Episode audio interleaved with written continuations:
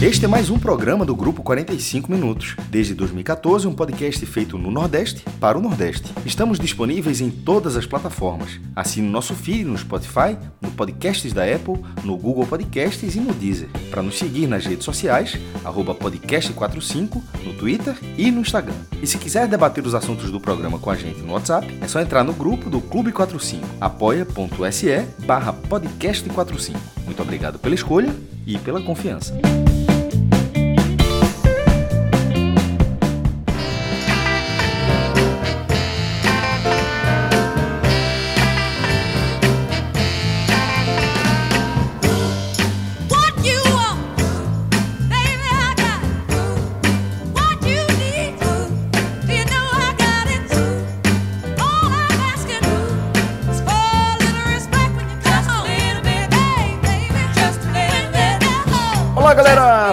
Podcast 45 minutos, começando sua edição número 603. A gente está gravando aqui tradicionalmente nas nossas segundas-feiras, né?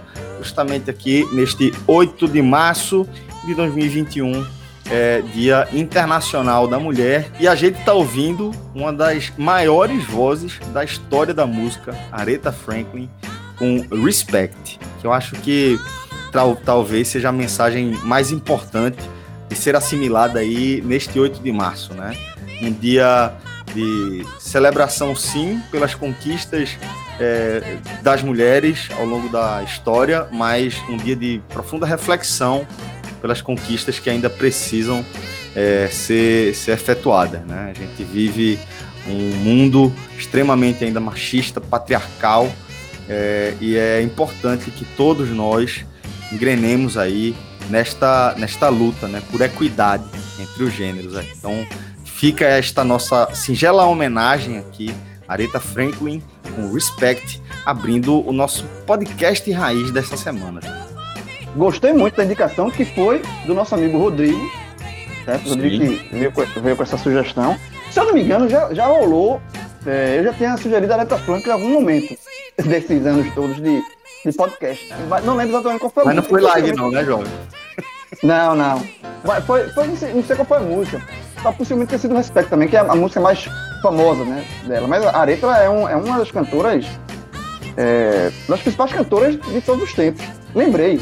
Eu, eu, eu sugeri um H-Menon, e a, foi justamente quando a gente fazendo aquela lista, aquela... Não, nem, nem, nem vai entrar nesse assunto aqui para não ressuscitar aquele programa, aquela, a lista dos maiores brasileiros e tal. E aí, é, a Aretha Franklin, eu vi uma pesquisa, acho que foi da Rolling Stones, que era, ela foi considerada a principal cantora, intérprete do, de todos os tempos.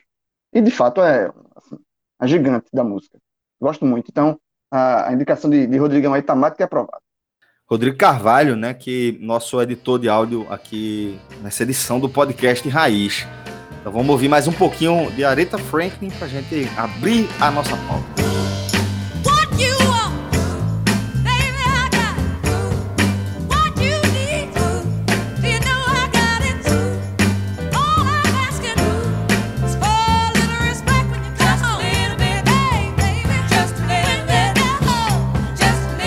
E a gente que já girou a chave completamente, né, em relação às temporadas, bola rolando aí para uma série de competições, Copa do Nordeste, alguns estaduais, e a gente segue aqui trincado na cobertura, mas cabe até aqui o anúncio porque tivemos finalmente o desfecho dos nossos bolões, velho, o bolão do NE45 e tivemos, olha só, o vencedor, o cara que levou para casa aí um PlayStation 5, velho. Lúcio Flávio, apoiador do nosso projeto, é, e, e, assim, afiado, né, nos palpites, porque acabou na primeira colocação, campeão do nosso bolão, né, João?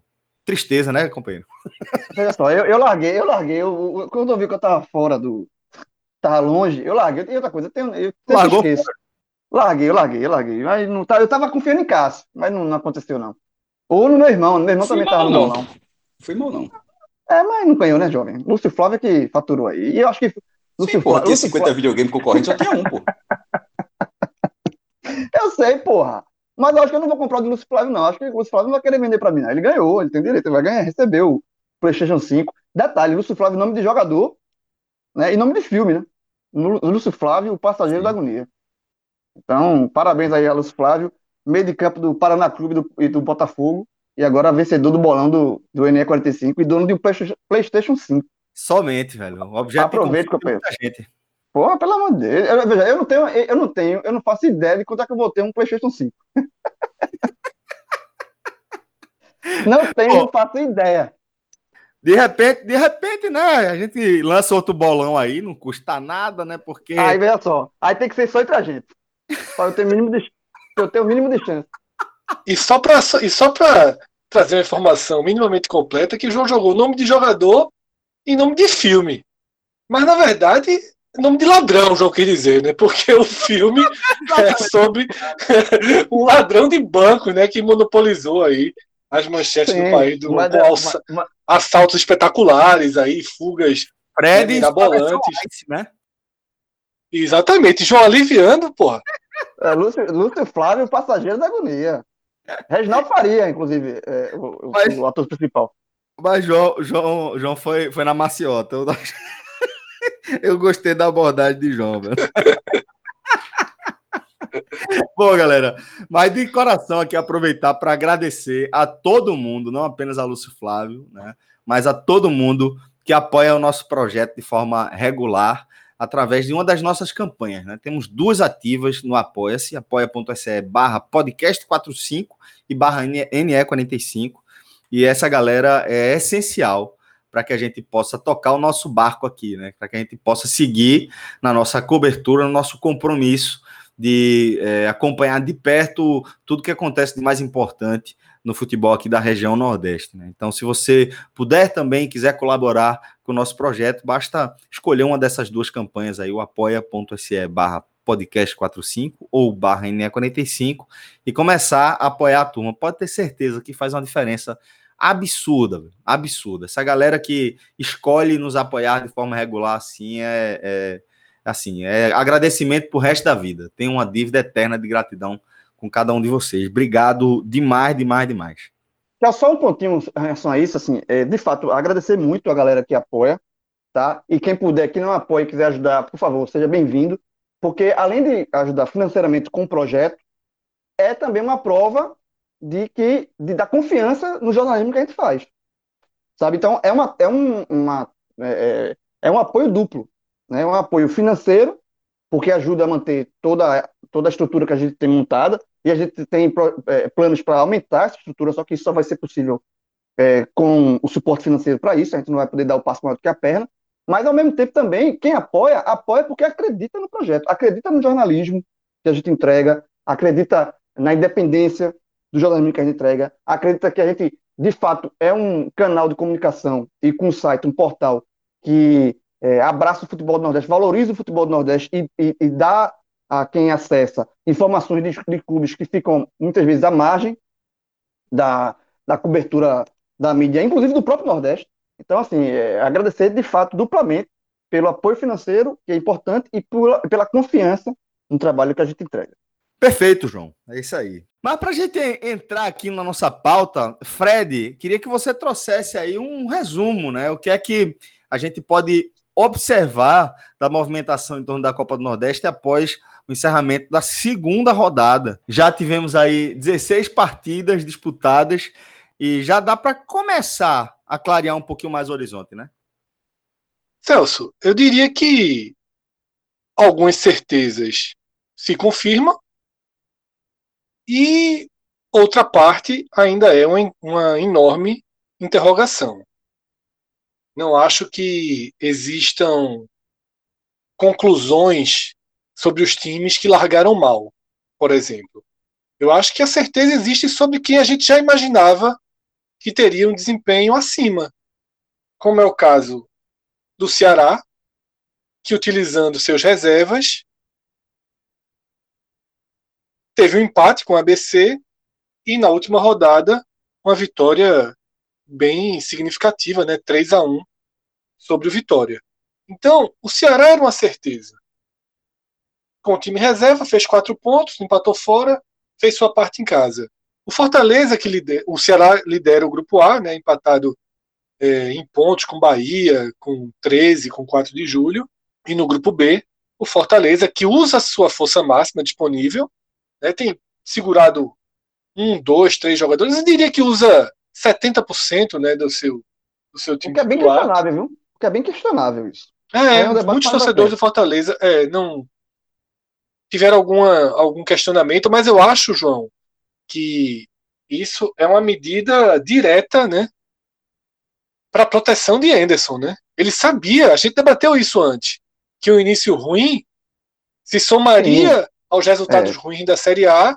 Eu acho que Anderson inicialmente ele está se protegendo, né? Mas Tá. ele está se protegendo, mas pode refletir custas, tudo negativo, é. é, de, um, de um possível desgaste dos jogadores do elenco. Então é bem questionável essa decisão do Fortaleza. E nem sempre dá certo. Eu lembro um clássico que foi que, que o esporte. Daniel Paulista colocou o time principal e perdeu o clássico. E não e era para ter sido com reserva.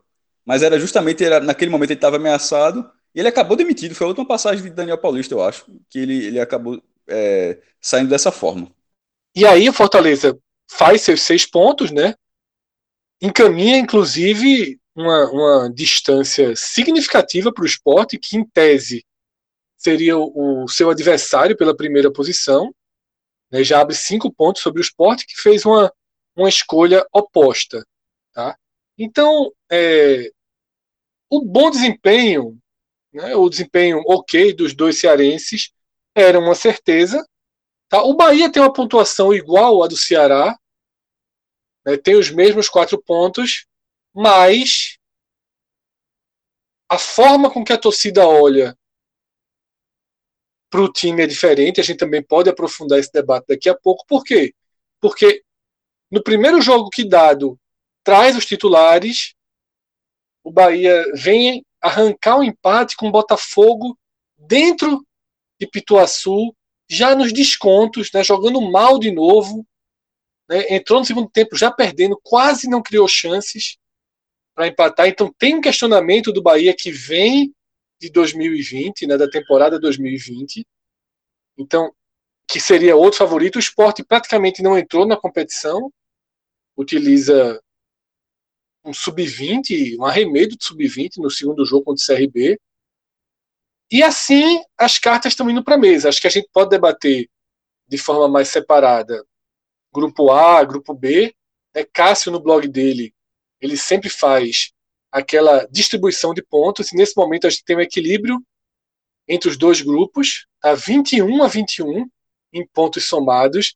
Lembrando que quando a gente gravou o áudio guia, todo mundo foi unânime em dizer que o grupo A era mais forte e acho que todos ainda acreditam Continua que afirmando, seja, né? É, continua afirmando, mas a gente lembrou que a gente diz isso e quase sempre a Copa do Nordeste acaba mostrando algum equilíbrio entre os grupos. Nas duas rodadas, né, Cássio, os mandantes fizeram 13 pontos e os visitantes 8, não é isso, Cássio? Isso foram rodadas idênticas. É, 13 a 8 para o grupo B na primeira, como mandante o grupo B, e 13 a 8 para o grupo A na segunda rodada, e apenas uma vitória de visitante em cada rodada. O Bahia foi o visitante vencedor na primeira, e o Fortaleza foi visitante na segunda. Agora, assim, é aquela estatística que, tipo, com a pito final é que você teve ela, porque o CSA estava vencendo o Confiança como visitante até os 50 do segundo tempo. Aí já tem, é, no caso, o, teria sido uma situação, uma situação bem diferente, mas que eh, daria força ao grupo B, não ao grupo A. Se o CSA tivesse vencido, a conta ficaria 11 a 10. Então, então, na verdade, a gente, a gente apontou o grupo A como, como mais forte, mas por um triz, o grupo B não, não manteve a vantagem já nessa, ainda nessa segunda rodada. Bom, é, e passado esse, esse cenário aí que Cássio apresentou, que você já esmiuçou também, Fred, é, quem é que, que tem motivo para se preocupar? Vamos fazer uma análise aqui de baixo para cima. Qual é o time que o alerta já está aceso e já começa a ficar preocupante a situação? Tem esse cenário ou ainda é muito cedo? Power rank invertido, né? Vamos fazer um power rank invertido. né? Isso, Week Ranking. Vocês viram que o Fisk, que a gente dava nada mais, É, tá, tá agora- bancando prova de Big Brother. Fiquei surpreso. Agora, agora o prê- prêmio. Mais ou menos, né? Bancando mais ou menos. Seis meses de Bancando. Fisca pau, né? Seis meses Seis de, de meses prêmio, de pelo amor de Deus. Pelo amor de Deus, pô. Isso aí. Teve um cara que botou aqui, meu irmão, isso aí toda balada aí, tem a gente no- na, na porta de balada entregando fisca assim seis meses Peraí, pô, Um- meses, uma ação seis- daquela, uma ação Veja daquela, Foi, os Custa caras um milhão e cagaram- duzentos, Os, ca- pô. os caras cagaram no final da ação. foi. Porque o, o, o prêmio, o prêmio era pra ser, disse, ó, meu irmão, é até começar a falar mandarim. O cara, não, jovem, que é só Até aprender. É até, Até não, aprender. não, é, é- é até o cara falar, começar a falar outra língua. Esse já- É um passo de geração é pra geração. Tipo, é, é, seis se meses. Só se Seis meses, pra, pelo amor de Deus. É só Não, se- assim. Só, O só cara que teve a no ideia de dar um prêmio de seis meses, esse cara tá de brincadeira. O cara, o cara foi, meu irmão, o cara foi, meu irmão, você é bicho, abre essa, essa carteira aí, pô, seis meses. Custa um cara? milhão, uma, uma ação daquela custa um milhão e duzentos, mais, dinheiro. calma, mais o cachê de Thiago Leifert, que ele ganha 10% por ação, ou seja, 120 mil cada prova dessa Thiago Leifert ganha de cachê. Divida É, aí por cara- seis meses, é muito aluno, viu? É, e o cara, enfim, deixa, deixa o ficho pra lá. Nesse caso aqui. Mas é o que o Fred vou- falou, meu irmão. Os caras deram um prêmio que Era melhor o não mais dar, cara era prêmio é melhor pedir nada. Mac- McDonald's pra viagem, meu irmão. Era, me- era melhor nada, Fred. entendeu? Vamos, vamos Não, seguir pô. com o nosso Vamos- Wiki Ranking. Rank, aí, é. Vamos lá. Nosso Power Rank invertido. Nessa pergunta, respondendo a tua pergunta, é, Celso, para mim, um clube que preocupa muito nesse início é o Santa Cruz. Tá? É, não fez nenhum ponto, não marcou nenhum gol e não jogou bem em nenhum jogo. Nem na Copa Nordeste, e aí estou somando inclusive os jogos do Pernambucano. É, a gente sabe que é um time que passa por uma transição de diretoria, uma ruptura, na verdade, de diretoria. E quando acontece isso, é, é bem mais difícil quando há uma, né, uma, uma permanência de, de, de uma eleição com, com reeleição, porque man- mantém ali o grupo, mas houve uma ruptura. Uma diretoria que está chegando no clube agora, conhecendo o clube, o clube por dentro agora, as questões das finanças, e o Santa Cruz precisa. É, é, o Santa Cruz hoje é muito mais frágil do que o Santa Cruz que terminou a temporada passada, mesmo não conseguindo acesso. O Santa que não conseguiu acesso para a Série C, a gente é, falou aqui, e minha opinião é essa, não conseguiu acesso, ok, por um. Houve uma, é, é, desconectou alguma coisa ali, é, mas o time em si não era um time ruim para a Série C. Pelo contrário, é um time competitivo. E esse time atual do Santa, que começa 2020, é um time bem mais fragilizado, perdeu peças importantes. Né? Perdeu goleiro, perdeu Totti, perdeu. é, permaneceu com alguns, né? mas perdeu peças importantes. Então, assim, e, e não, até agora não repôs essas peças. E o time que está jogando, com um novo treinador, que também é um começo, também trabalho, é, não, ele está jogando com três, três zagueiros, né? ele mudou a- o esquema para jogar com três zagueiros, é um time que não consegue ter um mínimo de competitividade, assim, um mínimo de, de criação. Ontem, eh, no jogo contra o Domingo, nesse, último- na última rodada contra o ABC, o, o, o futebol do Santa Cruz assustou de tão pobre. Era um time que não conseguiu sair de uma marcação do ABC, que também é um time hoje de Série D, tem suas limitações, mas eh, impôs uma marcação ao Santa, que o Santa não conseguiu sair da marcação do ABC o jogo inteiro. E aí forçava eh, lançamento, sabe assim, é, é... E as contratações que estão vindo para o Santa são mistos de algumas apostas, né? O Quinones equatoriano, né? tem, tem um- alguns jogadores que são apostas e outros que, sinceramente, eu não consigo entender o porquê da contratação. Que aí são os dois mais conhecidos, né? O L. Carlos e o Marcos Vinícius. Assim, eu, eu não consigo entender porque o, que- o que é que justifica essas duas contratações. O Santa Cruz precisa de, eu acho que rejuvenescer o seu elenco. Já tem um elenco maduro demais, o meio- é, é, principalmente no meio de campo. Né? É, Didira, Chiquinho, é, assim, é, existe Pipico, é, é um meio de Paulinho, é um, é um meio de campo já muito maduro, e aí você tra- traz um cara que é L. Carlos, tem 35 anos, vai fazer 36, que não vem, assim, que, que- que há muito tempo é, é, é, não, não faz um- um- boas apresentações, não, não é um jogador de destaque. Foi rebaixado com o próprio Santos para a Série C. né? Essa Série C que está disputando. O Cruz caiu, tinha Ricardo no elenco. Então, assim, não, não entendo por que dessa contratação. E Marcos Vinícius, muito menos. Assim, é um jogador que o Náutico é um jogador que o Náutico apostou no ano passado, até porque foi é, revelado no Náutico e não, simplesmente não, não, não é, entregou nada para o Náutico. Pesado, fora de forma, sabe assim. Então, eu acho que o Santa começa mal, começa fragilizado e não tem, não tá até agora é, ir no mercado para trazer aquele jogador que você encare como uma opa, essa aqui chegou para reforçar. Como foi com a chegada, por exemplo, de Chiquinho, quando o Santos contratou essas, essas peças que hoje são as principais peças do, do, do time, quando eles foram Didira, quando o Santos contratou o Didira, no início de 2020, se enxergava, opa, chegou um reforço pro Santa. Esse cara vai, vai ser útil. Quando se contratou Chiquinho, a mesma coisa. Sabe? E, e não está acontecendo agora.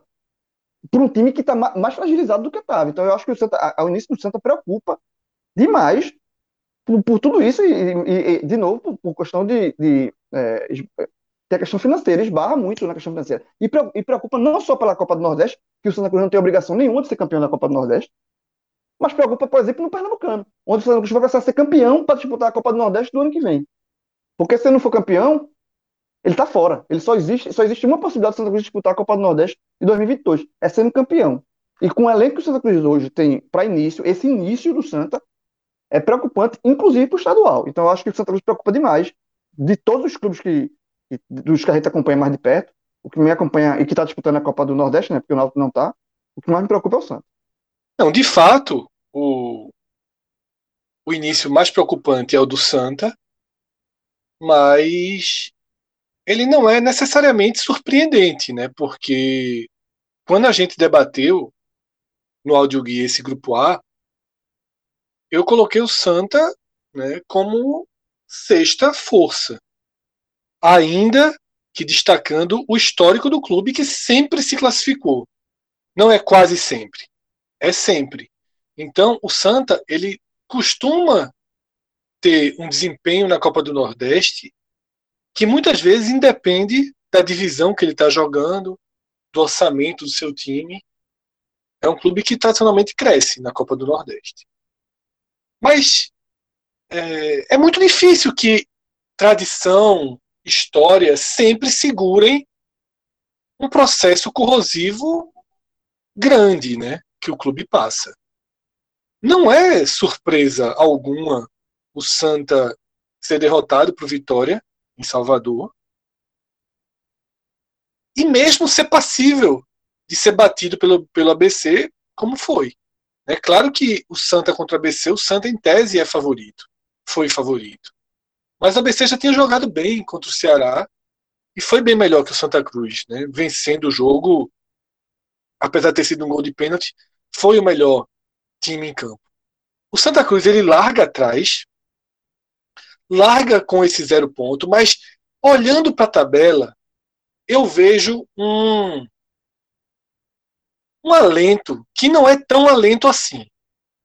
Mas, pelo menos, os seus três adversários diretos na disputa pela terceira e quarta vaga, que são CRB, Confiança e Sampaio, não, não apresentam uma soma de pontos ou um desempenho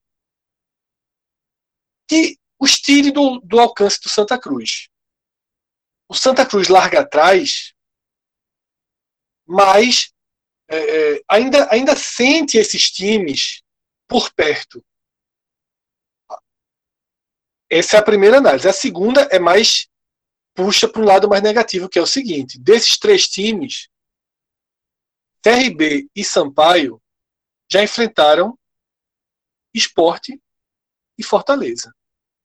Ou seja, dois dos principais adversários do Santa já queimaram as partidas contra as potências, digamos assim, do grupo B, potências, entre aspas, o diferencial é que são clubes de primeira divisão e com orçamento maior. Sampaio e CRB, inclusive, foram beneficiados por um esporte que colocou um misto de reservas e garotos contra o Sampaio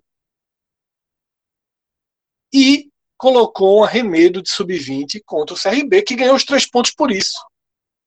É, se o esporte vai com sua força máxima, talvez o CRB tivesse ali o mesmo um ponto, por exemplo, que o Confiança e o Sampaio, ou até zero, como o Santa Cruz.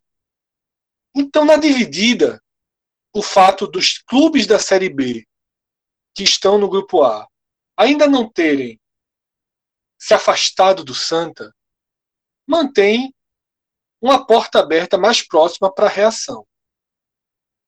O problema é que o trabalho do Santa Cruz, o trabalho em curso, o trabalho que se inicia no Santa Cruz, e ainda com muita coisa herdada de 2020, é que não parece ser um trabalho que vai encaixar rápido.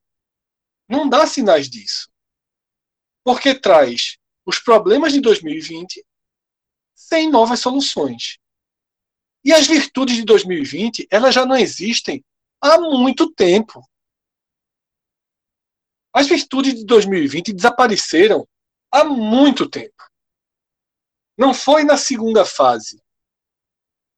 Foi do meio para frente da primeira fase. E aquela tecla que eu sempre bato. As peças principais do Santa Cruz, os jogadores que renovaram o contrato experiente, Paulinho, Chiquinho, Didira, Pipico, são jogadores que têm recursos técnicos comprovados, mas não têm regularidade em nível bom comprovadas. Não tem. Já não tiveram nos anos anteriores, antes de chegar ao Santa Cruz. Não tiveram com Santa Cruz. Não se apresentaram na hora da verdade. E começam 2020 distante do melhor rendimento. Então, é, Brigatti vai ter muito trabalho para alinhar todos esses pontos tá? E deixar esse time mais competitivo quanto antes. Tem um jogo antecipado, né? Já encara, já abre a terceira rodada nessa quinta-feira contra o Salgueiro, fora de casa. Um jogo mais do que ganhável. Um jogo agora com obrigação de vencer. Eu não sei se a gente vai conseguir falar do Santa Cruz vivo se ele fechar três rodadas com zero ponto ou até com um ponto. Né, os torcedores do Santa Cruz, que eu estava conversando com alguns no Twitter no domingo à noite, eles já contam né, com o caminho da, da, digamos assim, o caminho da recuperação vencer Altos, Botafogo e Salgueiro. Esse é o caminho trilhado né, pelos, pelos torcedores do Santa. Salgueiro lá, né? Salgueiro e Salgueiro já na Salgueiro lá. Isso, Salgueiro é, agora. É, porque, exatamente, você larga é, com zero ponto, uma hora você vai ter que recuperar esses pontos. E você vai ter que nadar é, para tirar esse atraso. Agora, ter, exatamente, você vai ter que ter uma sequência de resultados. E não é tão simples assim. Principalmente com um time hoje cheio de problemas como Santa Cruz, com jogadores experientes, mas que não estão rendendo é, o que pode render. Didira, a partir de Didira ontem contra o ABC foi muito ruim, dos piores em campo, Paulinho também, um dos piores em campo, e um monte de garoto, enquanto não chegam os reforços, porque até mesmo os, os outros reforços que o Santa Cruz trouxe, tirando Marcos Vinícius e, e, e ele Carlos, também são apostas, jogadores jovens, sabe que assim, é, é, é uma situação muito complicada do Santa para esse início. Ele vai ter que recuperar a, a, contra o Salgueiro, que é um, também é um time que perdeu é, suas duas primeiras partidas, mas o jogo em Salgueiro, sempre é um jogo difícil em Salgueiro. Mestre, é, para a gente permanecer aqui no grupo A, vamos analisar também a situação do Bahia. Bahia que é, venceu o Salgueiro fora de casa, né? 3 a 2 na estreia, e depois acabou empatando com o Botafogo em Pituaçu na, na, nessa segunda rodada. Qual é a análise que você faz do, do tricolor? Celso, acho que o Fred, no, no início, já trouxe a curiosidade de, de, o Bahia ter vencido com o time de transição fora de casa. Foi o único vencedor da primeira rodada. E na segunda rodada ter escapado da derrota com gol aos 45. É, o Botafogo estava bem na partida. Assim, o, o Bahia estava tentando, que estava forçando algo natural, mas não era o goleiro do Botafogo fazendo milagre, bola na trave, bola raspando, não era o que vinha acontecendo. O Botafogo vinha se defendendo bem e o, e o Bahia, numa falha da defesa do Botafogo, numa, numa sobra de escanteio, vai pela ponta direita, cruza, a, a, defesa do Botafogo tentou fazer uma linha de impedimento e, e deixou o Patrick sozinho para cabecear. É, o, que, o, que foi suficiente para o Bahia dividir a liderança. Né? Ele tropeçou em casa, mas lembrando para a Copa do Nordeste, não é um cenário terra arrasada, longe disso. O time tem quatro pontos, um gol de saldo a menos do que o Ceará, que é líder também com quatro pontos. É, eu, só, eu acho que fica só um, um questionamento porque o time principal do Bahia ele continua sendo um time problemático. É um time problemático que escapou do rebaixamento na reta final, justamente ajustando o que a gente cansou de falar, que era o sistema defensivo, quando parou de sofrer gol. É, e me surpreendeu porque Dado já não, não vinha conseguindo fazer isso, mas nos últimos jogos conseguiu, e o, e o time escapou e ainda conseguiu beliscar a vaga da Sul-Americana. Mas aquele time, ele, ele tem ficado a ideia que aquele time precisa ser reformulado. O Bahia, obviamente, talvez ainda vá começar esse processo, mas o calendário não permite que seja um processo arrastado. E o próprio Ceará entendeu isso, até porque também era o único que tinha condição. Né? O, próprio, o, na hora que se firmou na primeira divisão, começou a, a, a, contratar jogador, começou a liberar jogador das últimas rodadas. Enfim, o Bahia não teve essa condição porque estava é, inserindo ele na briga pela permanência na primeira divisão. Mas a gente está analisando aqui um tropeço do Bahia com o time principal a gente está gravando na segunda-feira e na terça-feira o Bahia já está jogando por um milhão, mais de um milhão de reais, um milhão trezentos e cinquenta mil reais na Copa do Brasil pelo, é, contra o Campinense. Porque o Bahia ele é do grupo 1 das cotas da Copa do Brasil e ele, ele tem direito a uma cota maior. São três grupos né, nas duas primeiras fases, grupos distintos, valores distintos, e o Bahia é do grupo 1. Então ele já larga com um trabalho enorme, e aí você tem a, a lembrança do ano passado do River, que eliminou o Bahia na primeira fase o Campinense precisa vencer o jogo, é um time que está se refazendo agora, tem todo um trabalho, mas é, um trabalho pela frente. Mas eu acho que a atuação do time principal do Bahia deixou, relembrou o torcedor dos problemas do Bahia. Pode ser suficiente para empatar pelo Campin com o Campinense? Pode, a vantagem é ótima, jogar joga pelo empate. É, é para jogar com o time de transição que ganhou pela primeira rodada? Claro que não. não tem uma, nada, uma coisa não tem nada a ver com a outra. O, a, o foco é o time principal do Bahia, que é um time que não é confiável a, a, desde o retorno de 2019, com aquela queda brusca no retorno, um 2020, temporada 2020, né, porque acabei 2021, mas uma temporada de 2020 completamente irregular, é, e que começa sendo mais do mesmo. Grande parte dos jogadores segue ali do goleiro ao, ao do goleiro ao ponta. Então, é, eu, eu acho que o Bahia, indo além da Copa do Nordeste, ele eu acho que precisa ter uma resposta se o time vai ser esse, vai ser esse mesmo, porque eu acho que é insistência, não, ah, não acredito que seja, claro, mas porque é uma insistência de muito tempo de um time que não consegue render o que o, o investimento que o Bahia coloca. Ah, é, esse, esse jogo contra o Botafogo, ele só ele serviu, ele vai, pode não influenciar em nada a classificação do Bahia. Repito, o Bahia é o vice-líder do grupo A. Se fosse para as quartas de final, o Bahia seria mandante. O jogo seria Bahia e 13. Pelo amor de Deus, o Bahia teria uma chance gigantesca de já pra, ir para a final da Copa do Nordeste. A questão não é essa. A questão é que o time principal descansou, voltou e não rendeu. Como já não vinha rendendo há muito tempo. É.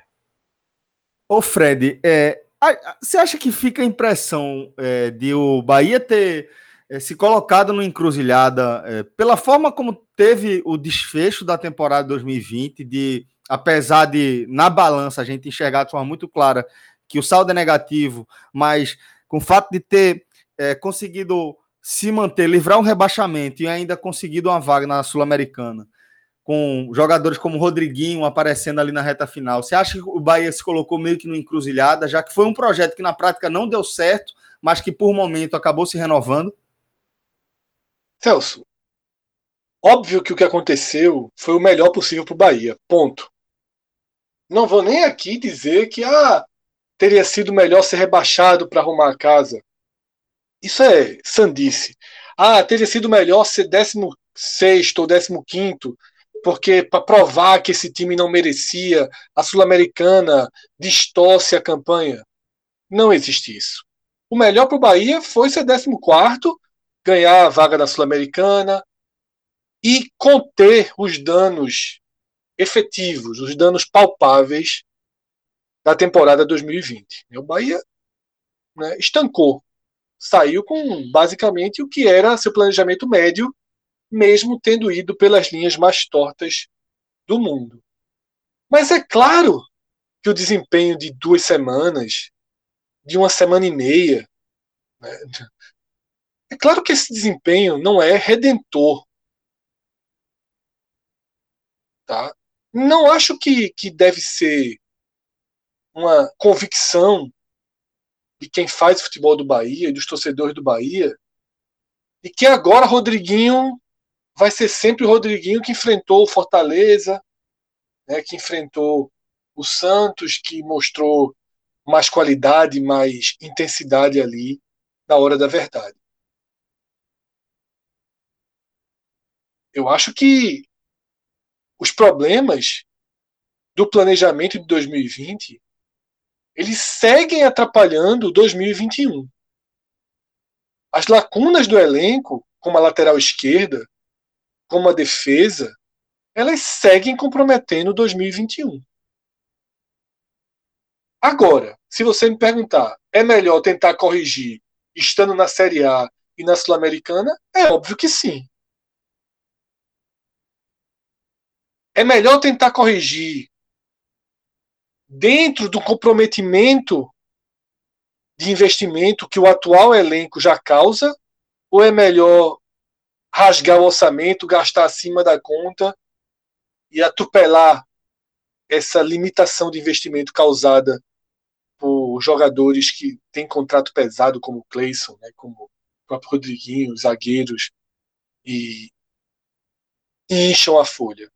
Minha resposta também vai ser que o melhor caminho para tentar é dentro da responsabilidade financeira e aceitando a limitação de investimento.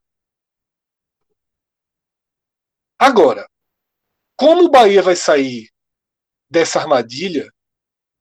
Como vai, o Bahia vai sair desse cenário de um time que não consegue jogar um bom futebol?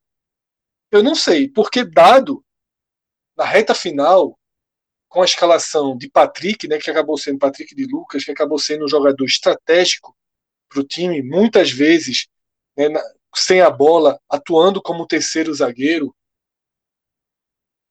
Contra o Botafogo da Paraíba na Copa do Nordeste em casa, é claro que o Bahia não vai jogar dessa forma. Mas quando o Bahia tenta voltar a ser protagonista das partidas, tenta voltar a ser um time mais ofensivo, ele repete todos os erros da Série A. E repetiu diante de um frágil Botafogo da Paraíba. E aqui a gente não pode considerar um elemento que a gente sempre considera início de temporada, que é preparação física. Os caras estavam jogando decisão há uma semana e meia atrás, duas semanas atrás. Então, esse elemento não existe. O que existe realmente é um nó de capacidade de envolvimento do adversário. E isso é grave. E o Bahia é, é, carrega isso. Né? Vamos ver os próximos capítulos. Tem uma, como o Cássio já citou, tem uma semana fundamental, né? Porque precisa confirmar a sua classificação. Importa, então, é. A semana do Bahia, tá, ela, na verdade, vale para os dois baianos, né? Que jogam na, é. jogam terça pela Copa do Brasil e depois se enfrentam no sábado pela Copa do Nordeste. Semana, é uma semana que pode é, colocar qualquer um dos dois aí, dependendo de resultados negativos, no inferno no início de temporada isso, né? Mas passo a passo você tem na terça a, a você tem nessa terça a, a Copa do Brasil. Eu acho que dado Cavalcante não vai ser cavalo do cão. Eu acho que ele vai ser inteligente, frio e vai jogar dentro de Campina Grande pela classificação, pelo 1 milhão e 350 mil reais, pelo moral do clube, de não cair de novo na, na primeira fase. E eu, vai, eu acho que a gente vai ter um Bahia mais. Pela estabilidade também, né? Fred? Isso, pelo trabalho dele por tudo. Então acho que a gente Sim. vai ter um Bahia mais comedido, um Bahia mais protegido, né, que tem um empate a seu favor. Tá? E eu tenho até uma grande dúvida de saber como o Dado vai lidar com essa partida, com esse desenho. Afinal, há uma, superioridade, há uma superioridade técnica abissal né, do Bahia para o Campinense é muito tentador resolver vai. o jogo. É muito vai. arriscado deixar o, o Campinense rondando ali. Mas eu também acho que não, não vai, não, João, porque não vai. É, é ter que colher o que está sendo plantado, né? E o que está sendo plantado é um futebol muito ruim quando o Bahia precisa se envolver. É, a gente falou isso no eu, e Cascador, a gente analisou isso um pouco no, no telecast, que foi o seguinte.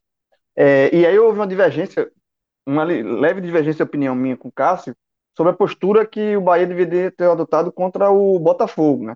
Porque o Botafogo é um time frágil, um time que teve uma estreia muito abaixo na Copa do Nordeste, empatou com 4 de julho do Piauí, jogando em casa, e o 4 de julho sendo melhor em campo. Então, você enfrentou esse time, é o primeiro jogo da, da temporada com o time principal. É natural que o Bahia tenha uma, uma proposta mais ofensiva, que Dado tenha apostado nisso. E mostrou fragilidades, as mesmas. E a gente já comentou aqui, as mesmas. Os mesmos defeitos é, defensivos que o Bahia sempre é, é, vem mostrando, já de algum tempo, de, de, duas temporadas, pelo menos. E aí, a lição deixada foi que é o seguinte: contra o Campinense é pra, tem que ser pragmático. Sabe assim, não dá, a tentação de querer o Bahia, essa vocação ofensiva, ela pode até existir, mas no caso tem que ser pragmático. Sabe? Porque o jogo da Copa do um tropeço na Copa do Nordeste tem recuperação. Na Copa do Brasil não tem. E é um dano gigantesco. Se o Bahia foi eliminado na primeira fase, como foi em 2020. Já tem essa lição, inclusive, de 2020, quando perdeu para o River do Piauí. Sabe? Então, assim, é... no jogo contra o River, o Bahia atacou, teve chance e perdeu numa bola. Então, assim, o, esse jogo de Copa do essa armadilha da Copa do Brasil, ela existe. De um time, numa bola resolver o jogo, se fechar e, sabe? Então tem que ser pragmático. Eu acho que o Bahia vai. Até porque tem. Veja, se você olhar friamente e, e raciocinar, quem é que tem que partir para cima? É o Campinense que precisa vencer o jogo. Então, o Bahia pode explorar a fragilidade de um time que, naturalmente frágil, vai ter que se expor. Então, tem que ser pragmático, sabe? Eu acho que se for cavalo do cão, se for cair na armadilha, aí realmente é um erro de análise de temporada, inclusive, absurdo, que eu creio que Dado não vai, não vai cometer. Vamos seguir analisando aqui essas duas primeiras rodadas, agora trocado em grupo, né? Vamos para o grupo B. E para a gente não mudar tanto o cenário, queria que a gente analisasse a situação do Vitória, né? O Vitória que é, soma três pontos, é, havia vencido o Santa na estreia, né? 2 a 0 no Barradão, mas perdeu é, para o Ceará na segunda rodada, 3 a 1 no Castelão. Fred, o que, é que você acha desse, desse time do Vitória até aqui? Qual a análise que você faz da situação do Rubro Negro? Celso, eu vejo esse Vitória né, como um time em reconstrução, em trabalho de lenta reconstrução. E não acho que ele deve ser cobrado agora nem por resultados, nem por desempenho a Série B foi uma Série B de baixíssimo, de baixíssimo desempenho do time, né, de muita oscilação, de muita mudança né, no comando técnico. E agora é preciso estabilidade e é preciso paciência para tentar encontrar um norte. Né, para a gente saber até mesmo o que esperar desse time. Não acho que você ser derrotado por 3 a 1 pelos reservas do Ceará seja um resultado vergonhoso. Não acho. Acho que os reservas do Ceará formam um time bem mais forte do que o Vitória e vai ser assim a temporada inteira. Boa parte desses jogadores do Ceará que venceram Vitória jogaram a Série A, jogaram bastante até na reta final da Série A. Tá? Você tem William Oliveira, Richard Goleiro, Klaus, Gabriel Lacerda, William Oliveira, né, Pedro Nares, Marlon, que, que é um reforço, né, chegou agora do Fortaleza, Saulo, Felipe Vizeu. Esses caras foram acionados na série, na série A. Não é como não é o time do esporte que o esporte mandou para Alagoas para enfrentar o CRB, não. Não é o time de transição do Bahia é o time B do Ceará. O B mesmo. Tirando esses aí, quem está acima deles são os titulares. Muito melhor treinado, muito mais estável. E para mim, o, o, placar que acontece no Castelão é um placar lógico, o 3 a 1 Lógico. Então, o Vitória tem que ter muita paciência, muita resiliência, né? esperar suas contratações começarem a entrar em campo, né? Fez uma aposta em Walter, por exemplo, que eu considero um tiro muito bom para uma Série B. É um atacante que tem um poder de finalização altíssimo e que busca a sua redenção, muito difícil que consiga, não tem conseguido, mas eu acho que é um tiro válido. Vamos esperar um pouco mais o desenvolvimento desse time. Claro que tem uma obrigação aí, que a gente já citou aqui na Copa do Brasil, mas no clássico contra o Bahia, por exemplo, eu acho que o peso está muito mais para o lado do Bahia. Né? Se o Vitória não sofrer uma eliminação para o Águia Negra na Copa do Brasil, eu não vejo problema dele ser derrotado no clássico, não. Eu acho que a pressão no clássico é do Bahia, que vai com sua força máxima que vai com um time que se arrasta, que vem com problemas da Série A e de todo 2020, contra o Vitória em recomeço. Então eu acho que assim, é, nessa balança, o peso sobre o Vitória é um peso menor. Se o Vitória não der um pouco de paciência ao trabalho de, de Rodrigo Chagas, né, esperando chegada de reforços, chance dadas aos garotos, algo que tem muito no DNA do clube, tem que ter um pouco de paciência. Tá? É, é um ano muito difícil para quem está na Série B. É um ano muito difícil para quem está na Série B sem dinheiro. O Vitória, pela camisa e pela tradição, em toda a segunda divisão, ele tem que entrar para subir. Mas o caminho, esse ano, é árduo. E eu só vejo uma chance, que é se esse time, com garotos, com poucos reforços, encaixar. Encaixar de forma até inesperada. Porque eu não vejo o Vitória com potencial de investimento para se nivelar com aqueles que partem como protagonistas nessa Série B. E eu nem estou falando de Vasco, Botafogo, Cruzeiro, não. Estou falando de Curitiba, de Ponte Preta, de Goiás, né, de times de Guarani, de times que estão vivendo um momento financeiro melhor, que vão poder investir mais e que impõem uma limitação para o Vitória. Não vai ser com dinheiro, como já foi em outros tempos, que o Vitória vai se impor. E se não vai ser com dinheiro, meu velho, tem que dar, tem que ter paciência com o que está acontecendo agora. E além de tudo que o Fred falou aí, da análise, né? do Vitória, é, se aplica também o que a gente falou do Bahia, né? Da semana decisiva, de dois jogos importantíssimos. Porque, coincidentemente, os dois baianos estão envolvidos nos mesmos dias, né? É, o Vitória, assim como o Bahia, ele abre a Copa do Brasil na terça. O Vitória literalmente abre, é o primeiro jogo da competição.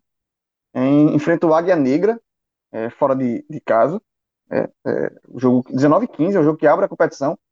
Assim, obviamente, o Vitória é favorito, mas tem as armadilhas que a gente acabou de falar com relação ao Bahia, né? Do, dessa, de, um, de, um jogo ser tiro único e o mandante é um clube de poucas informações, se tem poucas informações do, do, do Águia Negra. É, e o Vitória tem esse jogo esse compromisso importantíssimo é, pela Copa do Brasil. E depois tem o Bavi, pela Copa do Nordeste. Não é nem um Bavi pela Copa estadual, porque se fosse um Bavi pelo estadual, o peso era muito menor. Né? Mas é um Bavi importante pela Copa do Nordeste. Então, é, o que vale, nesse caso aí de resultados, do impacto que cada resultado vai trazer, vale para os dois baianos. Sabe assim, é, uma, quem, quem sair, e aí no caso só pode ser um, né? Por causa do julgamento do, Bahia, do Bavi.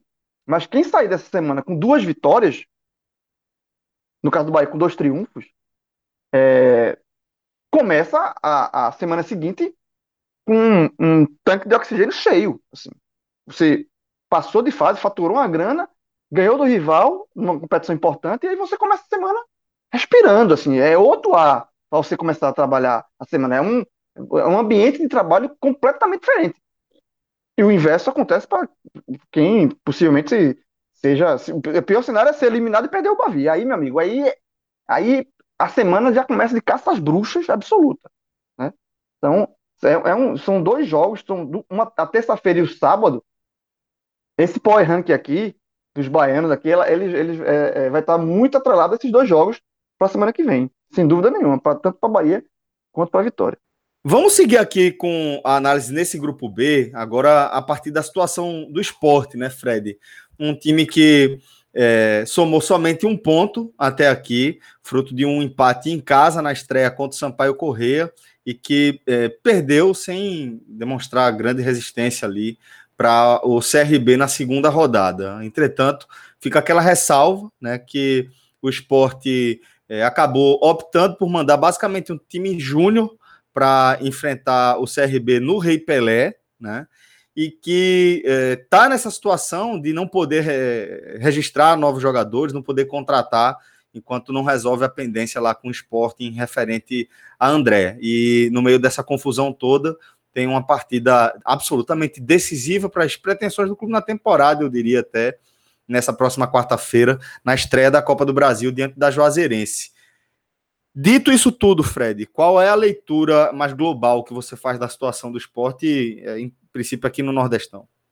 Celso, é, sua pergunta já, já resume muita coisa, né? Não adianta a gente ficar é, batendo na mesma tecla o tempo inteiro, em todos os programas, no Twitter. É, o esporte fez uma escolha que a gente já já analisou no telecast, participamos eu, você e Cássio, né? Cássio definiu como completamente errada, eu defini como exagerada, né? Muito acima do que deveria ser. Eu acho que poderia ter mandado pelo menos um, um sub-20 reforçado por outros garotos com pouco com idade pouco acima de 20 anos, que já ajudam o profissional de alguma forma. Mas seja como for, a gente gostando ou não, a gente concordando ou não, o clube fez uma escolha ao in completo, né, pela Copa do Brasil, e óbvio que essa escolha é correta. Né? Se tiver que fazer qualquer qualquer balança, você tiver que colocar peso na mesa, na mesa, é claro que a Copa do Brasil ela é mais importante no aspecto financeiro e pelo perfil de decisão. O esporte ter um ponto na Copa do Nordeste, em tese, não ameaça a classificação para a segunda fase. Já ameaça a primeira posição, porque o Vitória, porque o Fortaleza tem seis. Cinco pontos, sem a chance do confronto direto, já, já depende que o Fortaleza perca jogos fora da conta ou que o esporte vença jogos fora da conta. Mas eu acho que isso são cenas dos próximos capítulos. O esporte ele tem outras prioridades nesse início de temporada. Um, a sobrevivência na Copa do Brasil, que vai além de passar na primeira rodada, seria pelo menos passar também da segunda rodada, onde jogará na Ilha do Retiro, possivelmente contra o Volta Redonda, né? Então, seria um favorito natural. E a outra prioridade é resolver de vez a situação com o Sporting para que possa inscrever novos jogadores e tentar dar uma nova cara e tentar criar novas alternativas para o eixo principal do time que fica de 2020 para 2021. Muitos torcedores né, contestam renovações de Dalberto, de Ronaldo. Eu acho que algumas coisas podem ser contestadas, como dois anos para Ronaldo e não um ano. Mas eu acho eu que. Acho que aí, nesse caso, eu usaria a palavra deve. Mas ok. É, isso. É, o tempo de contrato, não exatamente a renovação. Mas aí é uma visão de cada um. Eu, eu vejo. Eu vejo como uma, uma, uma escolha natural, um caminho natural. E correto. Eu acho que o esporte fica com o treinador, o esporte fica com um modelo de jogo, e o esporte fica com um grupo que foi harmônico e que funcionou dentro das suas limitações. O desafio é qualificar ao máximo esse grupo para que, um, desenvolva melhor o próprio padrão de jogo existente, para que a gente não veja partidas como aquela contra o Atlético Mineiro aquela contra o Ceará, em que nos obriga a parecer doidos comentando, porque tem torcedor que acha que o treinador chegou para o time e disse toda bola que é recuperada é um bombom para frente, quando na verdade não é isso. Você escolhe ser mais defensivo, mas você não abdica de dar um contra-ataque. O que acontece é que o Sport não conseguia contra-atacar, por não ter qualidade na construção e muito menos na frente. Então, o Sport precisa qualificar o elenco para que o seu próprio padrão atual de jogo seja desenvolvido com mais qualidade. E no segundo passo, qualificar o elenco para que possa desenvolver outras alternativas. E Copa do Nordeste, e Copa do Brasil, as primeiras fases, elas exigem que você mostre outra face, que você ataque mais, que você tenha uma melhor uma melhor distribuição de jogadas ofensivas. O esporte é muito pobre nisso, tá? Muito pobre. Então, assim, Celso, a gente tem que, por enquanto, relevar resultados e desempenhos na Copa do Nordeste, no estadual insignificante, ainda que a escolha, para mim, tenha sido invertida, mas se justificou pela direção do clube, pela diretoria de futebol, pela cúpula do futebol, em priorizar, priorizar 100% a Copa do Brasil, inclusive nos treinamentos e na logística. Por enquanto a gente releva.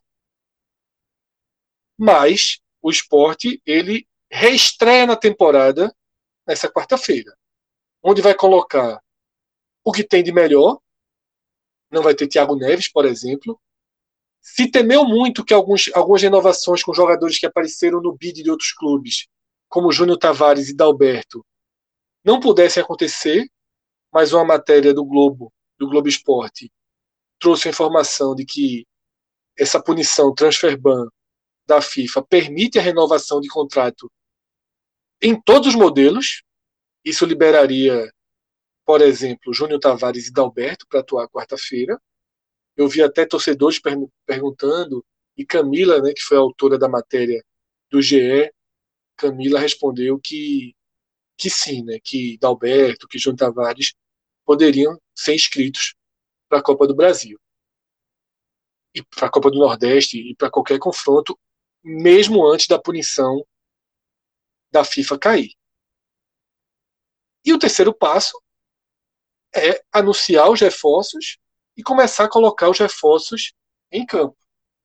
Né, o esporte só tinha anunciado Maxwell, né, o jogador que foi relativo destaque no Cuiabá. E nesse exato momento, enquanto a gente está gravando aqui a parte do esporte, inclusive, veio de São Paulo a notícia confirmada de Toró, né? uma ótima contratação do esporte. Balão do Bahia, que, né? Balão é, um jogador que era disputado pelo Bahia. E o Fortaleza, e... Fortaleza também se interessou. Mas é. assim, o balão mesmo foi no Bahia. Foi, que estava mais perto da negociação. Toró, esporte...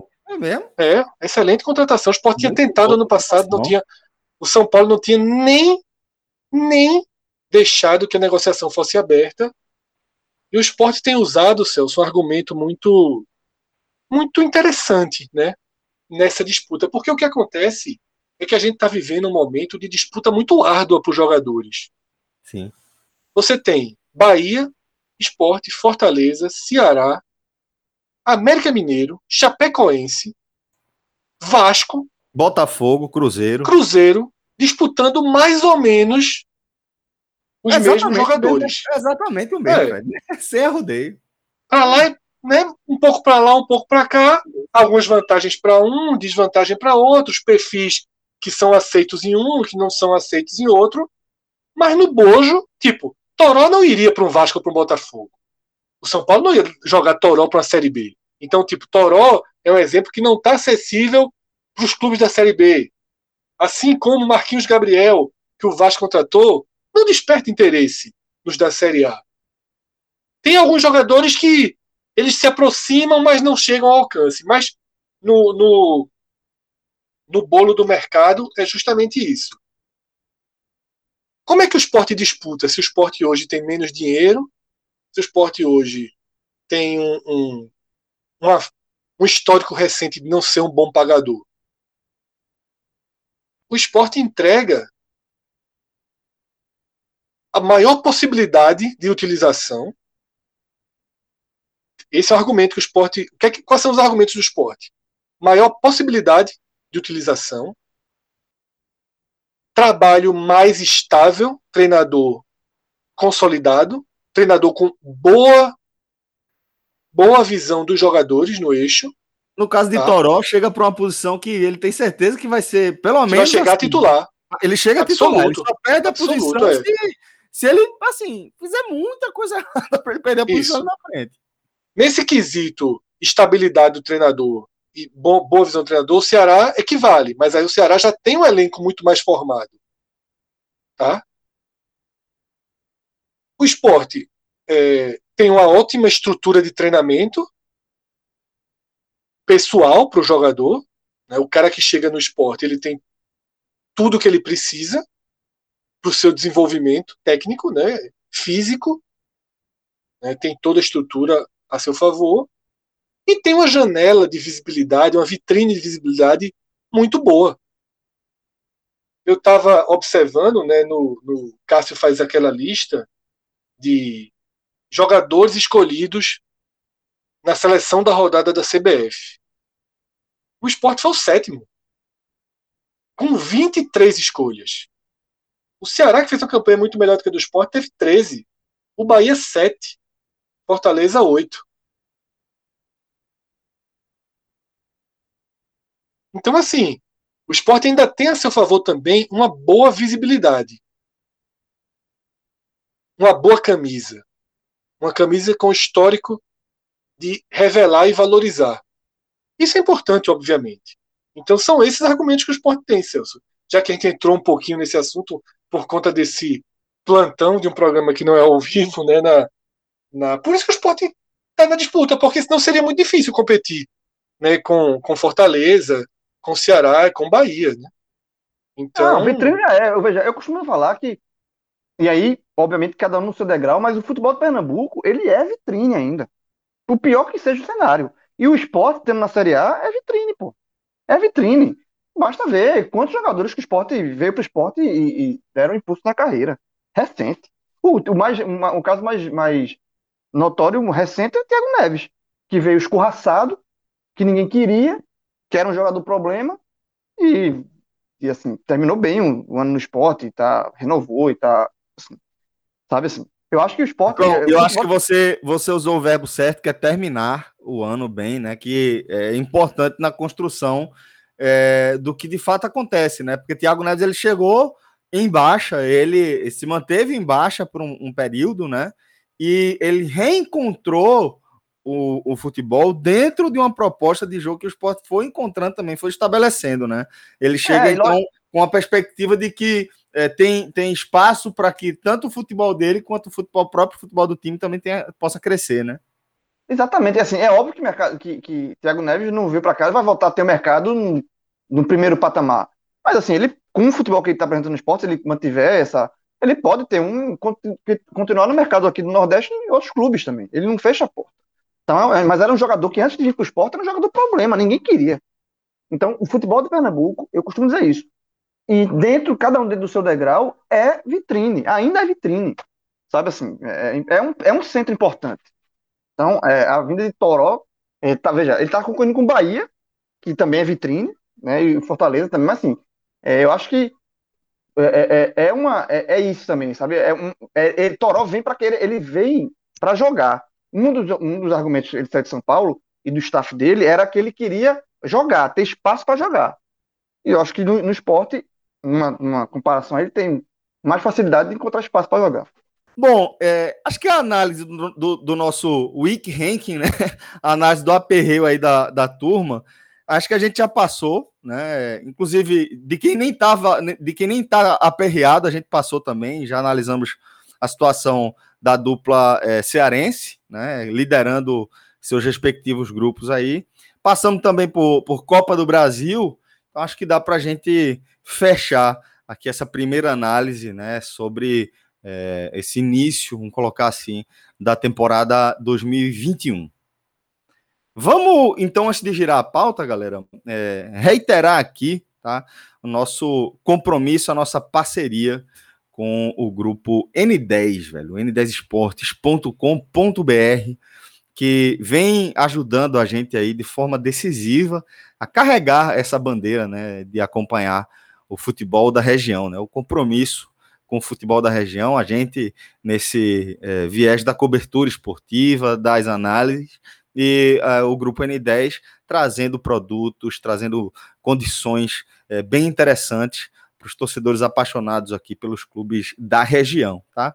E o que eu quero garantir para vocês é que Enquanto a nossa parceria estiver vigente, a gente vai sempre é, buscar os melhores cenários, as melhores condições para vocês, que são os nossos ouvintes, que é uma forma de a gente retribuir também essa, esse feedback que vocês dão para a gente nessa forma de, pô, vou, quero comprar meu tênis, estou precisando, é, meu tênis de treino já está desgastado, já está dando um probleminha aqui no meu, na minha articulação tal.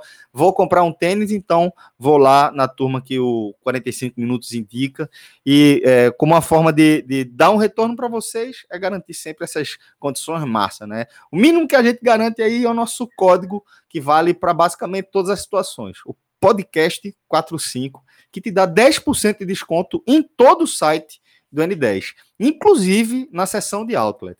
Significa que você é, vai poder utilizar o nosso código, inclusive nos produtos que a N10 já disponibiliza aí com desconto. São sempre produtos interessantes. Fred é um entusiasta aí da seção de outlet do N10 Esporte, justamente por conta da variedade e seja o lançamento, é, a camisa oficial aí do seu clube ou aquele produto é, que está num super desconto, numa super condição de, de é, preços assim, né? Você vai ter também a possibilidade de usar o nosso código podcast45. E outra coisa que é importante ressaltar é a questão da garantia, segurança, né? A gente tem trabalhado aí com, com o grupo do N10, basicamente desde o começo da, do podcast 45 Minutos. A gente está envolvido com algumas pessoas que hoje compõem também o N10 Esportes e a gente consegue ter essa tranquilidade de que se trata de, um, de pessoas muito sérias, muito profissionais. A gente nunca teve nenhum registro de problema que não tivesse solução. Problema sempre vai acontecer, né? Essa coisa de entrega tal, às vezes é, por um, um, um erro de informação aqui ou ali, mas todos foram resolvidos quando apareceram e a gente tem essa tranquilidade de ter acesso à turma do N10 que ajuda bastante aí é, em qualquer resolução de problema, né? Se bem que a gente tem até poucos registros, não tem nem é, muito que se preocupar com isso. A gente lembra também que o N10 garante frete grátis para todo o Brasil para compras a partir de 150 reais e os te testemunhos que a gente recebe são sempre de muita rapidez aí na entrega. Então fica essa dica para você de colocar o N10 Esportes no seu radar para que você é, possa aproveitar ótimas condições tá, para você garantir o produto que você está procurando para implementar seu treino ou para você completar a coleção do seu clube do coração. Beleza? E o próximo tema que a gente vai debater aqui, é, na verdade, é um tema que a gente tem tratado é, ao longo de toda a pandemia. A gente já deixou claro o nosso posicionamento, né? E a gente não vai se estender aqui no debate filosófico sobre o futebol estar sendo realizado de forma profissional ou não nesse momento da pandemia, né? Acho que todo mundo já, já tem bastante ciência aí do que a gente acha, mas é importante também a gente atualizar os cenários, na, na verdade, apresentar é, como estão as notícias, o que é que a gente é, sabe de informações, o que é que a gente especula que pode e que deve acontecer nos próximos dias. Então, João, é, eu queria que você fizesse uma atualização aí, de maneira geral, do nosso cenário, porque é, a gente tem ouvido é, falar em lockdown, em restrições de circulação, é, não apenas em relação ao futebol, mas em todas as áreas né, no Brasil. E acaba que o futebol, via de regra, vai acabar sendo, sendo alvo aí é, dessas dúvidas. Recentemente a gente teve uma declaração de Lisca bastante forte, né? É, se colocando ali no enquanto profissional de futebol, pessoa que está arriscando ali a sua própria saúde, né? Para circulação, enquanto está circulando aí pelo país. E é, em contrapartida, a gente não viu nenhuma movimentação dos órgãos oficiais. Então, o que é que a gente tem? O que é que a gente pode imaginar que pode acontecer nos próximos dias, João? Celso, oficialmente só é, dois estaduais pararam, pararam é, foi o catarinense e o paranaense. O cearense é, flertou ali com a paralisação, mas conseguiu driblar ali. O que aconteceu é que só não vai ter jogo do estadual na, na capital, em Fortaleza, pelos estado, pelo estadual, mas pela Copa do Brasil e outras competições pode ter. É uma coisa muito surreal isso, é muito louco. É o fingir que está fazendo alguma coisa. Mas, é, de fato, só esses dois estaduais pararam. Eu acho, e aí o desenho, o Ministério Público entrou com um pedido para a CBF para sugerir para parar o futebol no Brasil.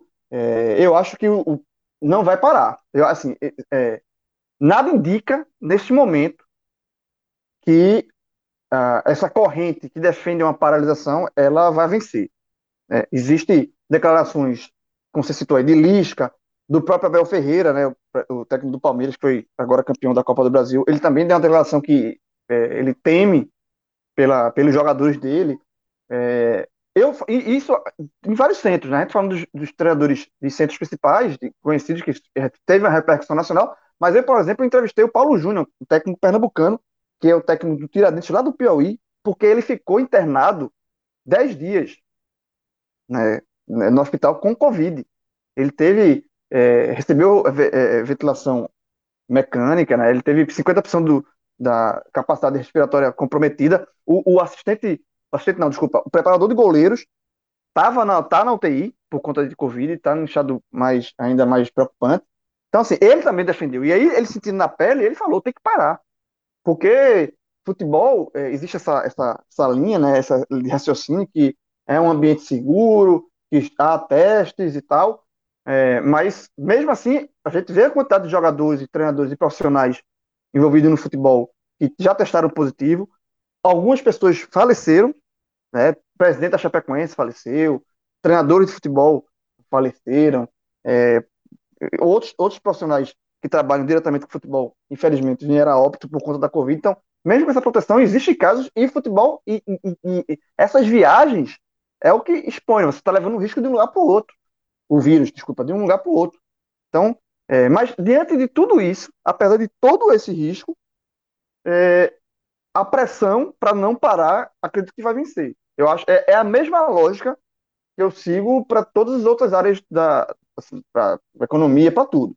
A porta aberta não se fecha mais, sabe? Eu acho que é, o futebol parou no início da pandemia, passou três a quatro meses é, parado, quando o cenário era não era tão era ruim, mas assim é, hoje a gente vive o pior momento da pandemia e voltou, sabe? Com essas medidas assim públicas, assim, eu acho que uma coisa que, que não vai, não vamos ter e aí de fato é o público nos estados. A gente não vai, não, não vai, não, não vejo como prever essa volta de público aos estados nem tão cedo. Agora, parar o futebol, eu acho que a CBF ela vai tocar os campeonatos. Como ela vem tocando, sabe assim, ela, ela, ela vai é, tocar de, da forma que, que, que der para tocar, porque existe uma pressão para não, de todos os lados.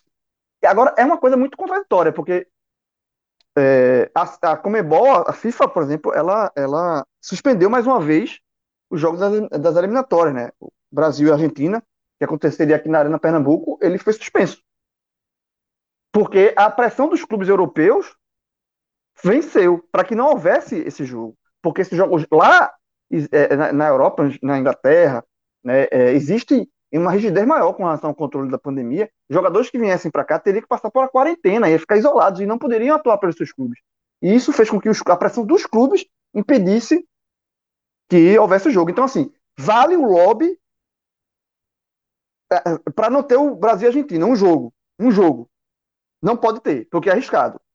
Mas, ao mesmo tempo, jogos ao, ao, ao, no, em todo o território nacional, com delegações viajando de norte a sul do país, pode. Pegando no aeroporto, pegando, pode.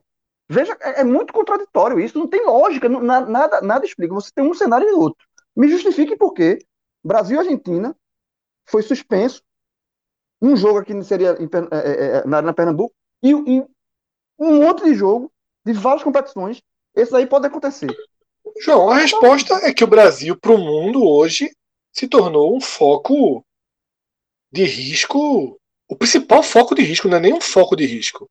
O Brasil hoje é, é, tem a mesma imagem para o mundo que há um ano atrás a gente tinha de Wuhan, que os países mandavam aviões para tirar as pessoas de Wuhan é, e agora, não, não, e agora os brasileiros que estavam em Wuhan estão arrependidos de ter saído de lá. Foi ótimo. É, é verdade. Eu, eu só, só vou fazer um adendo que, que. Desculpa, João. Só vou fazer um adendo em relação à comparação de Fred, que é, na prática é mais perigoso. Né? Não, a, muito mais, eu tô dizendo, no imaginário das pessoas. Exatamente. É, no imaginário. Passa exatamente essa.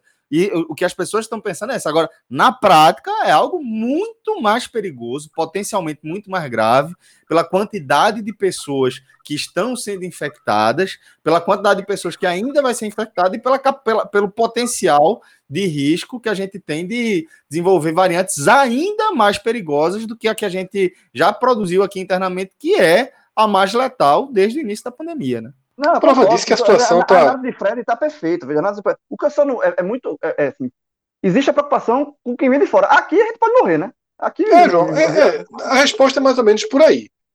É, o Brasil hoje não é um lugar que pessoas de outros países possam vir. Não há nenhum sentido em um estrangeiro pisar no Brasil nesse momento. Ele, ele trará um risco para ele e para toda a sua nação quando ele voltar. Então, é, partindo, partindo de uma decisão dos clubes da Europa, da Premier League, né, de todos que fazem o futebol europeu, a Comebol se viu sem escolha. A Comebol se viu sem escolha e precisou né, suspender, adiar toda, todas as duas próximas rodadas, todas as rodadas de, de março das eliminatórias. Levantando o nosso muro e considerando apenas né, nesse, nesse grande poço né, de Covid-19 que se tornou o Brasil, aqui o futebol entrou para aquele bloco da aceitação. E de novo a gente repete os debates do ano passado. O futebol daqui ficou paralisado enquanto o futebol esteve paralisado na Europa. Foi só reiniciar na Europa, mesmo com curvas completamente diferentes das curvas do Brasil, lá já em queda, aqui em alta, que o futebol foi voltando no Brasil primeiro pelo Rio de Janeiro, um mês depois é, na Copa do Nordeste, né, fechada numa, numa cidade. Aquela testagem, né, Fred? Com assim, Isso. Né, não é só a volta, é a volta com um protocolo até organizado, porque o protocolo não é ruim, não. é assim, mas o protocolo é no papel. A execução é outra coisa. A, a forma como foi feito o protocolo sobre a limitação de pessoas que frequentam os treinos, inclusive dirigentes, qualquer pessoa, a, o, o, tempo que a pessoa tem que ficar de fora, caso tenha qualquer sintoma, o período que, maior que fica fora, caso seja testado positivo, o limite de jogos, o número de pessoas. O protocolo, ele não é ruim. Agora, a execução é brincadeira.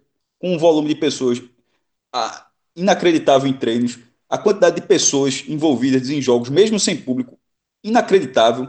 A falta é, de o, o, próprio comportamento das pessoas em relação à, máscara, distanciamento social, aperto de Maestro, tipo aquele de... caso de Valdívia, que saiu, saiu de, do, de jogo no, no intervalo, porque o resultado do, do, do teste não. saiu ali durante, no decorrer, não foi? É, mas eu tava nem falando do jogo, eu tava bem além do gramado, tô falando tudo que cerca os jogos, tipo pessoas de imprensa, é, gandula, médico, qualquer pessoa envolvida, não só os jogadores o comportamento geral dos jogadores dessas pessoas, de uma forma geral, eu acho ele muito prejudicial. E aí, aí na hora que você foca especificamente futebol, pô, na hora que o Pernambucano, o cara faz um teste pro, pro campeonato IPRIO, não tá testando nada, pô. Você tá numa roleta russa aí. O, o, do Campeonato Brasileiro e das competições da CBF, que você ainda testa to, antes de todos os jogos, faz sentido. Agora, no momento que no Pernambucano tu faz um teste e, e, e vai para frente, aí, aí, aí, você vê os times que estão nos campeonatos nacionais, com campeonatos da CBF, como Esporte Santa e Salgueiro, mas sobretudo Esporte e Santa, porque o próprio Salgueiro tem problema de testagem. Mas Esporte Santa, que já vi no brasileiro testando antes de todos os jogos, aí de repente eles vão utilizar no Pernambucano contra adversários que você não tem o mesmo grau de certeza em relação à testagem. Os próprios clubes falam, pô, será que se eu colocar meu time ali, de repente é a chance de é uma chance maior de você contaminar e de repente já levar um problema para outra competição, porque você já você, você já você não vê absolutamente nada. Não tem como ver, obviamente. Você simplesmente você toma cuidado e torce muito para não ter essa contaminação. E na hora que o risco aumenta pela má execução do protocolo, ou seja, não é pelo que é o protocolo, mas pela execução do protocolo, vira um problema. Então, na hora que o futebol voltou ao Brasil, ele não voltou com, o mesmo, com a mesma execução do protocolo da Europa. Não, não voltou. Então não era simplesmente, não é, não é simplesmente avaliar número de casos, que já é muito grave, que já, já é algo é, importantíssimo, não é simplesmente a curva está alta, a curva está baixa, isso tudo é determinante. Isso, isso tudo é, é, toma um percentual gigantesco em relação ao processo. Mas com, com a execução do protocolo, você dobra o problema em relação àquele nicho, o nicho do futebol. E no caso dos estaduais, porque nos últimos meses foram campeonatos nacionais, e, na própria quarta divisão tinha testagem maior. O Central tinha, o próprio Salgueiro tinha testagem, era, era diferente. Não, agora, nesse. A gente vai ver três a quatro meses no futebol, que é o futebol, a época dos estaduais, de um controle infinitamente menor do que o da, do Campeonato Brasileiro. O que aumenta de uma forma matemática, que aumenta muito a chance de contaminação. As pessoas não estão sendo testadas. Como é que o cara está sabendo? O cara simplesmente está aferindo a temperatura e pronto. Está vendo está vendo um sintoma e pronto? Não, não dá para ser assim, porque tem a, a, a, as próprias pessoas que são contaminadas e não, e não tem qualquer tipo de sintoma. E aí é daí que vira aquela contaminação em massa. Então, eu acho, eu considero esse período estaduais, pela execução dos protocolos, o período para o futebol, me parece ser o período mais devastador possível em relação à contaminação. É, e não tem nenhum, assim, e, e, olhando de notícia que a gente recebe, assim, de oficial, não, não vejo. O, o pedido do Ministério Público foi feito na sexta para a CBF. A CBF até agora não se pronunciou. Vai ter a Copa do Brasil, a gente acabou de falar, a Copa do Brasil é, começa nessa terça, né? Os baianos jogam na terça, os, os times já estão viajando. Já está tendo. Essa primeira rodada vai acontecer. Obviamente não impede que mais para frente haja uma paralisação, com realização de só da primeira rodada ou de alguns jogos.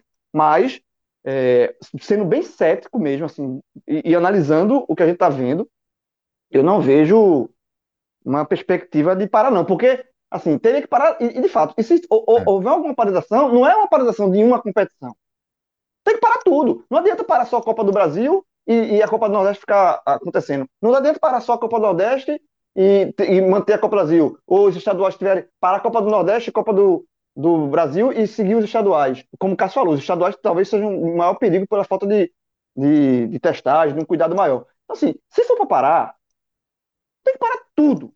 Não adianta parar num lugar e não parar no outro. Não adianta fazer o feito do Ceará, o Campeonato Estadual do Ceará. Só não tem jogo de Fortaleza. Qual é a lógica disso? Qual é a lógica disso? Você pode ter jogo no interior, em Horizonte, mas não pode ter em Fortaleza. Como se o filho ficasse preso lá em Fortaleza, se o filho não circulasse, não circulasse nas outras cidades. A, a, a, o Ceará e Fortaleza vão entrar agora na segunda, na, na segunda fase do estadual. O Ferroviário é um, um clube da capital que estava jogando desde a primeira. Aí não pode jogar, só. É muito. É, sabe aquele. É umas medidas assim também que eu vou te contar. Assim, é, é de uma é, é, é, brincar com a inteligência das pessoas. Então, assim, é, por que não ter. Ou, ou, teve, chegou a ter um momento que foi até um truncado também na Bahia, que é, não poderia ter jogos de, de, quinta a domingo, mas depois ia liberar. Mas depois a, a própria, o, próprio governo da, da Bahia é, disse que estava errado, né? A, a, informação inicial foi passada de forma truncada. Mas assim, se for para parar, que se pare tudo. Parou, pum, parou. Agora, parar. Por isso e é por isso, Celso, que eu acredito que não vai parar. Porque não, é, não vai parar tudo. Não adianta parar. Parou em Santa Catarina, mas não parou no Rio Grande do Sul. Não tem, não tem lógica isso. Sinceramente, não tem lógica. Então, eu acho que o futebol vai seguir tocando, até porque tem a linha que defende né, que o futebol é, é, serve também como distração da população. Essas, essas é, linhas de essa, esses discursos também que não colam, né? Mas enfim, eu posso tá, eu, eu, eu, posso estar errado, mas eu acho que o futebol paralisar não vai não. É, eu acho que o caminho é esse, sabe? No final das contas, é, seria preciso um agravamento ainda maior da situação para que os estados, né, os governadores, por exemplo, tentaram se unir, tentaram fazer um movimento para tomar decisões em conjunta e que esse grupo, né, que até onde eu vi tinha 22 governadores, conseguisse criar esse bloqueio ao futebol. Mas o que me parece nesse momento é que os governadores, como sobrou nos ombros deles a missão das, das decisões impopulares, eles estão concentrando mais onde há desenhos de aglomeração efetiva, com centenas até milhares de pessoas, como a gente vê festas clandestinas, bares que fecham suas portas e por dentro se transformam em boate, né? às vezes alguns descontroles na praia. alguns descontroles nos parques, né, muita gente no comércio. Então parece que os governadores eles vão tentar conter o que salta mais aos olhos e não vão ficar comprando, se desgastando por questões que não são menores, mas que exigem uma força maior e talvez tragam um resultado menor, que seria no caso da paralisação do futebol como um todo. Mexe com muita, com muitas, muitas forças é, de peso, né? televisão, empresas, os próprios clubes, calendário, CBF, Comebol, FIFA. É muita coisa envolvida para você sair enfrentando e se desgastando. Né? A gente tem um governo nacional que é publicamente e oficialmente contra paralisações e isolamento, e são os governos estaduais e municipais que tentam conter as aglomerações. Então, me parece que eles estão fazendo as escolhas que estão mais ao alcance de cada um. Né? Que, que falta braço e falta realmente até lastro para se desgastar de um estado, dois estados, três estados saírem tentando paralisar a Copa do Nordeste, Copa do Brasil. A gente viu o exemplo do que aconteceu com Camilo Santana no Ceará. Ele na sexta-feira, na quinta-feira, ele suspendeu o campeonato estadual. No domingo, os clubes driblaram a medida jogando no interior. Isso vai se repetir nessa quarta-feira. Isso vai se repetir na quarta-feira. Então, é... não vejo né, caminhos hoje para que essa proibição aconteça. Né? Deveria ter um cuidado muito maior, deveria ter uma proteção muito maior. Acho que, pela situação, pelos números nos hospitais que o país está, o país precisa de 14 dias de isolamento. O, o país precisa de pelo menos 14 dias para que esses números para que esses números tenham de ocupação de UTI, não é nem de casos, de ocupação de UTI tenham forte redução. Mas não acredito, não acredito que isso vai partir da CBF, do, do governo federal muito menos, e eu não sinto, é, é, repito, o que eu falei logo no começo. A gente parou quando a Europa parou. E parecia porque parecia uma, uma, uma, algo completamente violento você jogar futebol com o mundo todo parado, né, enquanto pessoas morriam. Agora que o mundo está numa curva completamente diferente da nossa, a gente não acha tão violento. Por quê? Não sei. Por quê? Não sei. O que está dentro da cabeça de nós brasileiros, como a gente funciona, não sei. A gente está aprendendo né, com esses tempos que a gente está vivendo. Mas é, acho que em relação à informação, à percepção, eu acho que o futebol vai continuar. Beleza, galera. É isso aí. A gente vai seguir acompanhando tudo de perto, com bastante atenção. A gente agradece demais a vocês pela audiência. Valeu também, maestro. Valeu, Fred. Valeu, João. Valeu, Rodrigão, pela companhia e pela resenha de sempre. Um forte abraço e até a próxima, galera. Valeu. Tchau, tchau.